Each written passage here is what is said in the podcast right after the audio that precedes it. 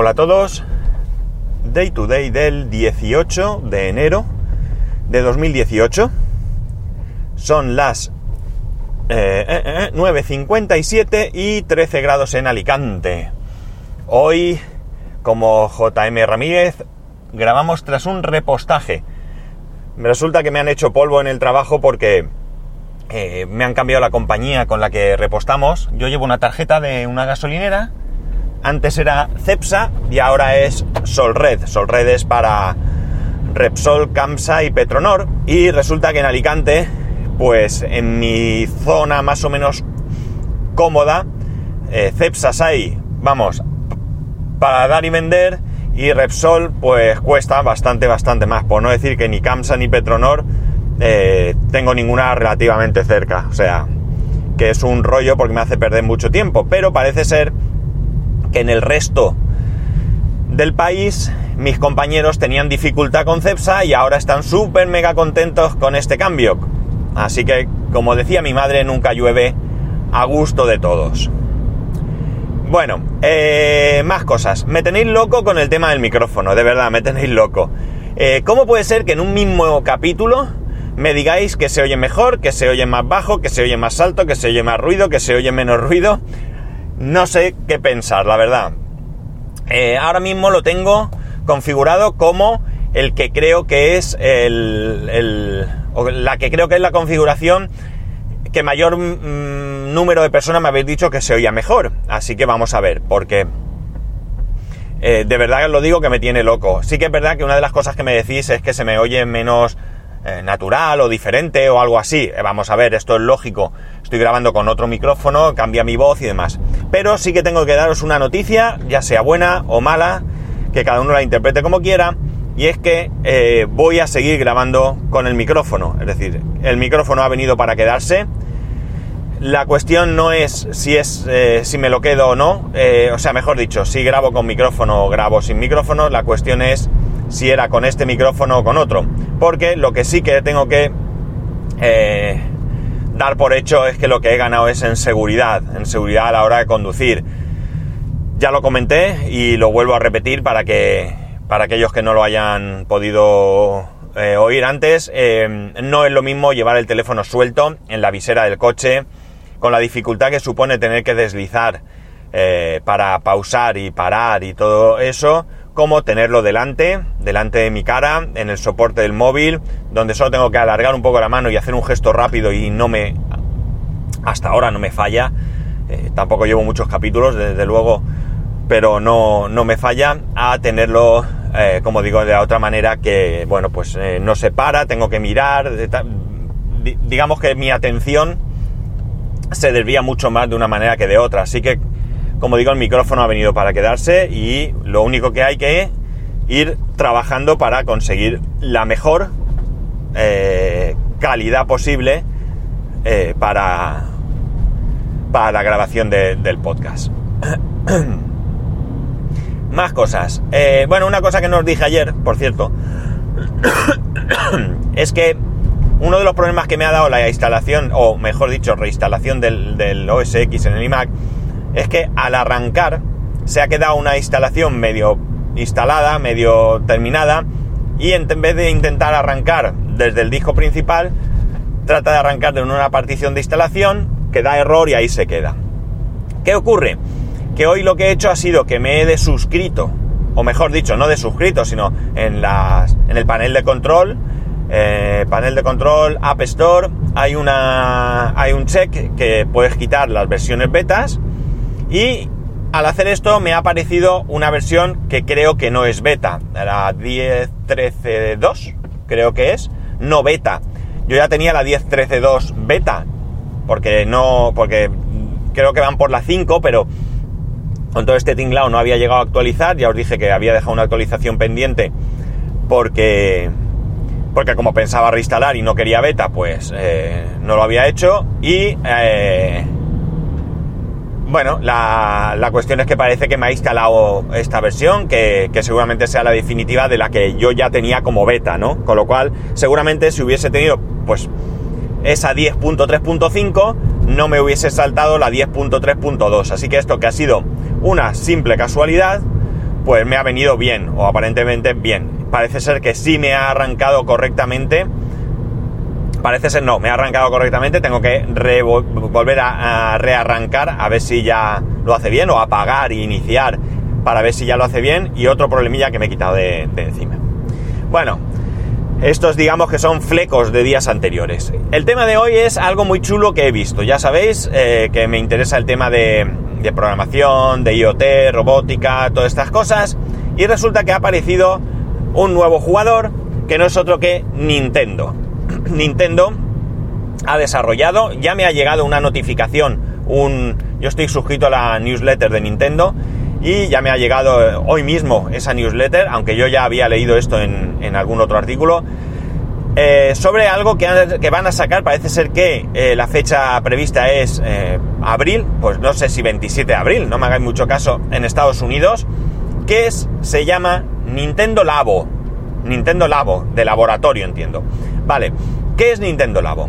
Bueno, en principio van a sacar como dos kits y de lo que se trata es de proyectos unidos a la Nintendo Switch para de montar diferentes cosas con cartón, con simple cartón. Ellos van a vender estos kits con un troquel, con un cartón troquelado, donde tú sacarás ese troquel, montas lo que sea y viene con un cartucho para que tú puedas eh, pues realizar diferentes eh, cosas. Concretamente en estos dos vienen, a ver si lo recuerdo todo, que me parece que me falta una de las cosas, porque uno de los kits viene un piano, una caña de pescar, un volante y creo que lo otro era como un manillar de moto o algo así. O no, no estoy muy seguro, ¿vale? Tengo dudas porque se me ha, se me ha ido. Eh, y el otro es un traje de robot para, para, un niño, para montarse con su mochila, con tal. Todo esto, como digo, es bien sencillo. Es cartón, cuerda y, por ejemplo, en el piano, por decir algo, tú montas el piano con sus teclas y todo. Tiene para poner la Nintendo Switch sin los Joy-Con, sin los mandos eh, en el lugar donde, donde tradicionalmente en un piano va la partitura, para que os hagáis una idea, y en un lateral se mete un Joy-Con y entonces tú puedes tocar el piano, ¿vale? Tú tocas el piano y, bueno, pues eh, digamos que es un poco interactivo, ¿no? Porque habla también de alguna programación, de alguna programación que se pueda realizar. hablándolo con mi amigo, el de la academia, hablándolo por Telegram esta mañana, porque se lo he mandado inmediatamente que lo he visto, eh, surge la cosa de, él dice, a él le ha llamado mucho la atención, dice que está muy chulo, pero claro, que no sabemos si va a triunfar. Y yo lo que le he dicho es que ya conocemos a Nintendo. Nintendo no es de medias tintas. Nintendo triunfa o fracasa. No se queda algo a medias. Y bueno, pues ya veremos qué, sale con esto. Los precios, bueno, los precios no están del todo mal, porque el kit de, los cuatro... Eh, no sé, de las cuatro opciones, por, o de los cuatro juguetes, o de los cuatro, como queráis llamarlo, de los cuatro montajes, eh, tendrán un precio de 69,99 dólares y el del robot 79,99. Es decir, pensar que cualquier buen juego de Nintendo ya está cercano a los 60 euros. Por lo tanto, el precio no está del todo mal teniendo en cuenta todo lo que viene. Yo he visto un vídeo, pero en el vídeo no explica mucho eh, sobre más allá de, tocar el piano, de ver cómo pescan. La verdad es que es bastante gracioso. Me, gustaría, voy a, voy a intentar indagar más porque me gustaría ver exactamente a qué se refiere cuando va a tratar de, eh, de enseñar programación, ¿no? Yo creo que la, parte importante eh, no es que sea, que no se quede en un simple juguete, ¿no? Que no se quede en un mando de cartón que es más barato. Recuerdo que en la Dreamcast había un juego, me encantaba de pesca, me encantaba ese juego, y lo bueno que tenía es que vendían una caña de pescar, caña que yo nunca tuve. Pero eh, en este caso yo no quisiera, no me gustaría, vamos, que Nintendo haga lo que quiera, pero no me gustaría que esto se quedase en un simple eh, mando baratero, entre comillas, para jugar a un juego de pesca o para tocar el piano lo que sea. Así que me gustaría que realmente el nombre Labo, es decir, esto eh, lleva a pensar en una cuestión de, de más educativa, pues sí que lleve algún tipo de enseñanza en programación. Hay que ver exactamente de qué estamos hablando, porque claro, si ahora desarrollan su propio lenguaje, que solo vale para este, para este sistema, pues apaga y vámonos. Es decir, ya creo que hemos pinchado. Me gustaría que fuera algo más genérico. Ahora mismo un lenguaje de programación para niños que creo que está bastante extendido es Scratch. Scratch, eh, mi hijo mismo, pues está, está utilizándolo en sus clases de, robótica, en sus extraescolares de robótica, utiliza Scratch, ¿no? Y, y bueno, eh, bueno, pues en muchos eh, proyectos de enseñanza de todo esto se está enseñando Scratch, ¿no? Y digo Scratch por poner un, ejemplo. Ya tengo el ticket de la autopista.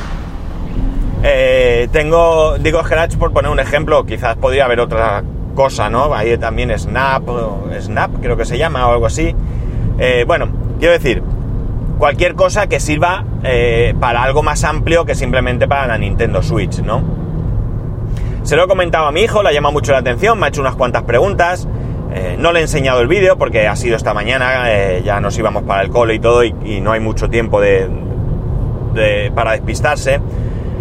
Pero luego a la tarde o mañana o esta noche cuando tengamos un ratito juntos le voy a enseñar eh, el vídeo para que él lo vea más, mm, más que para ver si le interesa o no, ver su reacción, ¿no? Me interesa mucho ver sus comentarios, qué piensa, él eh, lleva ya todo lo que vamos de curso yendo a robótica, eh, le interesa bastante. Eh, ayer, no, ayer era miércoles, martes, le enseñé el robot, el robot que me trajo Papá Noel, y le ha gustado mucho. Ayer lo reprogramé para que evitara obstáculos y la verdad es que está, le llama mucho la atención. Pero claro, para mí lo que quiero ver es eso, es su reacción, ver qué piensa él, porque a fin de cuentas este, este desarrollo, este proyecto de Nintendo es para, entiendo que es para niños, ¿no? No es para adultos, por lo tanto mi opinión puede ser una, pero la suya puede ser totalmente diferente, ¿no? ¡Hala! Madre mía. Eh, me acaba de pasar un coche, vamos, no, no corría, volaba abajo. Bueno, la cuestión es que eh, ahí está ese proyecto, vamos a ver qué pasa con él. Yo lo voy a seguir, voy a intentar seguirlo. Entre otras cosas, te lo tengo fácil porque ya digo, hoy mismo he recibido la newsletter de, aunque la he leído por encima, como, como os he dicho, ha sido esta mañana y no, no tenía mucho tiempo de ponerme a leer nada. Luego esta tarde, mediodía, eh, le dedicaré el ratito que merece. Eh, pero como ya recibo esa newsletter, entiendo que Nintendo ha puesto interés, puesto que lo ha incluido ya, y mis noticias son que sale en abril en Estados Unidos, con lo cual eh, lo mismo también sale en otros países al mismo tiempo, o vete tú a saber pero que está claro que han puesto interés porque en la primera newsletter que he recibido, tras aparecer esta noticia, pues ya viene incluido el tema de Nintendo Labo.